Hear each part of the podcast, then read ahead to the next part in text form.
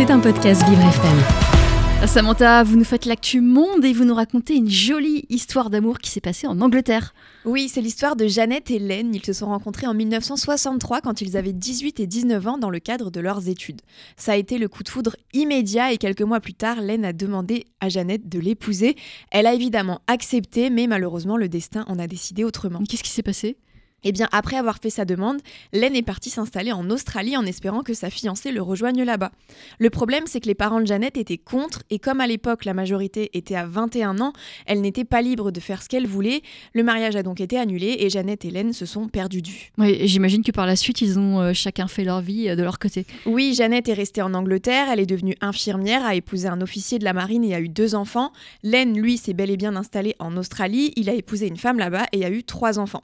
Il a par la suite divorcé et revenu en Angleterre, il y a travaillé en tant qu'infirmier, mais c'est en 2015 qu'il a eu une envie, retrouver son premier amour. Il a donc cherché sur les listes électorales de sa ville et a réussi à trouver le contact de Jeannette. Ils se sont revus, sauf qu'à ce moment-là, eh bien, elle était toujours mariée. Et ils n'ont pas pu se fréquenter alors?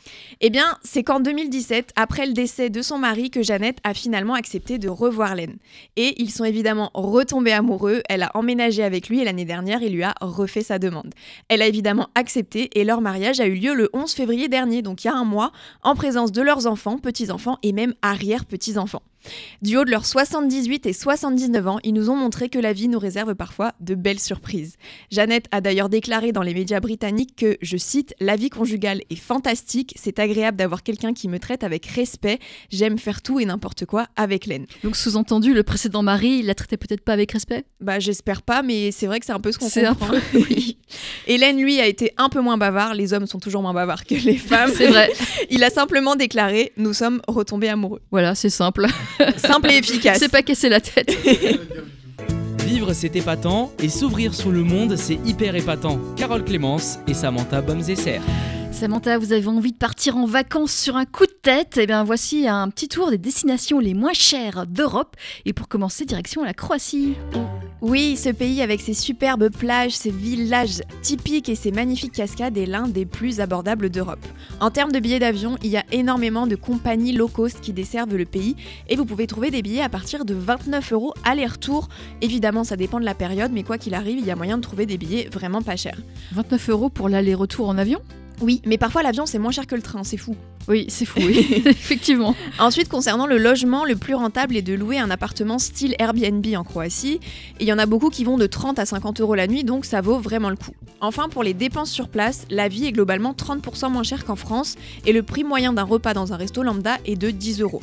Que vous alliez à Split, Zadar ou Pula, vous passerez forcément de superbes vacances sans trop vous ruiner. Vous y êtes allé, vous, Samantha? Non, j'aimerais bien. Oui, comme beaucoup de Français. Alors, l'Espagne et le Portugal sont aussi des destinations plutôt abordables pour les vacances. Oui, dans ces deux pays, le coût de la vie est beaucoup moins cher que chez nous. Pour l'Espagne, je vous conseille notamment l'Andalousie. Cette fois-ci, j'y suis allée, en Andalousie. Oui. C'est l'une des régions les plus ensoleillées d'Europe avec de longues plages de sable fin et pas mal de villages et de monuments au style plutôt oriental à découvrir. Que vous atterrissiez à Séville, Malaga ou Grenade, il y a énormément de billets d'avion pas chers de plein de compagnies aériennes différentes. Et encore une fois, hors saison, vous pouvez trouver des billets aux alentours de 20 euros. Mais je dis bien hors saison. Concernant l'hébergement, il y a moyen de trouver une chambre d'hôtel 3 étoiles entre 30 et 70 euros la nuit. Et pour le repas sur place, vous avez la possibilité de manger pour moins de 10 euros. Ensuite, pour le Portugal, l'Algarve est une destination idéale. Avec ses plages de sable doré et ses villages authentiques et tout blancs comme Faro, Albufeira ou Portimao, vous passerez forcément un super séjour. La vie sur place est pas chère du tout en termes de nourriture et d'activité. Les vols locaux sont hyper abordables et les appartements à louer également. Un peu comme pour l'Andalousie. En fait, vous n'avez donc plus qu'à choisir entre ces deux destinations ou même faire les deux. Bah oui, si on peut, hein, autant faire toute l'Europe. et pour finir, donc la Bulgarie. Oui, et je peux vous affirmer que si vous partez en vacances en Bulgarie, ce n'est pas là-bas que vous allez vous ruiner. Le coût de la vie dans ce pays est 40% moins cher qu'en France. Ça veut dire que sur place, vous aurez presque quasiment tout à moitié prix. Que vous alliez dans la capitale à Sofia ou dans les stations balnéaires comme Varna, vous allez adorer ce joli pays. Les billets d'avion les moins chers tournent autour de 38 euros depuis la France. Côté hébergement restaurants, vous trouverez des hôtels 3 étoiles pour 50 euros en moyenne la nuit. Et enfin, le must du must en Bulgarie, c'est le prix des repas. 6 euros pour un restaurant bon marché. Vous pourrez donc vous faire plaisir sans culpabiliser. Bon, par contre, pour le summer body, on repassera. Oui, effectivement. Euh, Samantha, euh, merci. Tout à l'heure, on va parler euh, de travail, hein, puisque pour se payer des vacances, eh bien, il faut travailler. Vous en savez quelque chose Vous écoutez Vivre c'est épatant, le MAG, avec Carole Clémence et son équipe. Paul, on parle de corruption aujourd'hui dans votre vrai ou fake. Oui, Carole, vous avez peut-être vu passer cette information du canard enchaîné. Gérald Darmanin, notre cher ministre de l'Intérieur, aurait tenté de convaincre trois députés nationalistes corses de ne pas voter la motion de censure lundi. Et pour ça, il aurait proposé la construction d'un CHU en Corse s'ils acceptaient bah, de s'opposer à la motion. Donc c'est pas bien, c'est de la corruption, clairement. Mais c'est peut-être juste un cas isolé. Eh ben pas vraiment en fait. Des députés LR, les Républicains et l'IOT ont aussi témoigné, je cite, un conseiller d'Elisabeth Borne m'a appelé, il m'a dit que si un sujet me tenait à cœur, il pouvait faire quelque chose si je m'abstenais, mais j'ai coupé court. Et ça, c'est donc un député Lyot, mais il y a aussi un député LR. On nous promet des EHPAD en plus, des commissariats. C'est un vrai marchandage.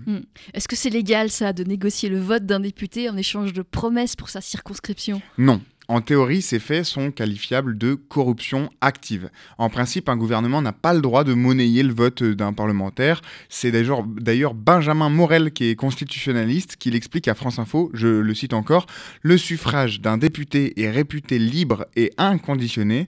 Par conséquent, toute limitation de la liberté d'un vote ou d'un député euh, ou modification de son orientation correspond théoriquement à la définition de la corruption politique. Oui, mais alors encore, faut-il prouver qu'il y a corruption? Bah oui, bah oui, parce qu'en plus, euh, les faits, euh, c'est très compliqué à prouver en fait.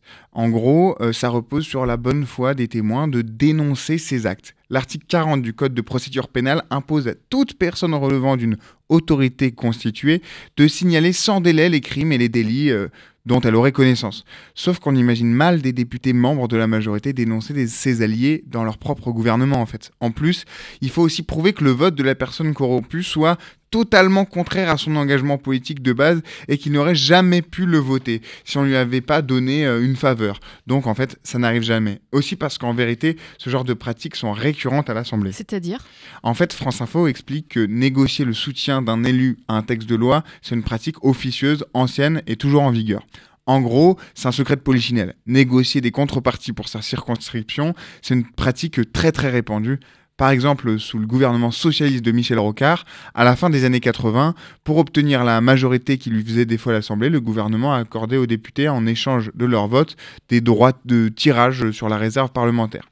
Donc même si cette pratique euh, vous révolte, elle est assez commune en réalité. Et le problème, c'est pas forcément les personnes qui l'utilisent, mais surtout le système qui la, qui la tolère, voire l'encourage. Voilà. Et donc, nous, on n'encourage pas la corruption. Non, bien euh, sûr, ici, évidemment. À Vivre FM.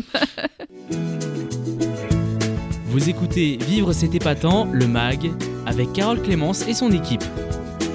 Aujourd'hui, Paul, dans votre actu euh, LGBT, vous nous parlez mariage gay en Suisse. Le mariage pour tous et toutes est entré en vigueur le 1er juillet dernier en Suisse. Alors c'est tard, mais il vaut mieux tard que jamais. Effectivement. Une avancée euh, qui était très attendue, si bien que plus, que- plus de 2200 couples ont converti leur union en mariage et surtout 750 nouveaux mariages de deux personnes du même genre ont été prononcés.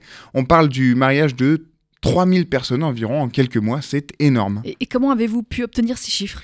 Eh bien, ils ont été donnés par l'Office fédéral de la statistique, l'entreprise nationale de statistique suisse. Donc, c'est des chiffres officiels. En six mois, 394 couples d'hommes et 355 couples de femmes se sont dit oui. Donc, on est à peu près sur les mêmes euh, chiffres. hein.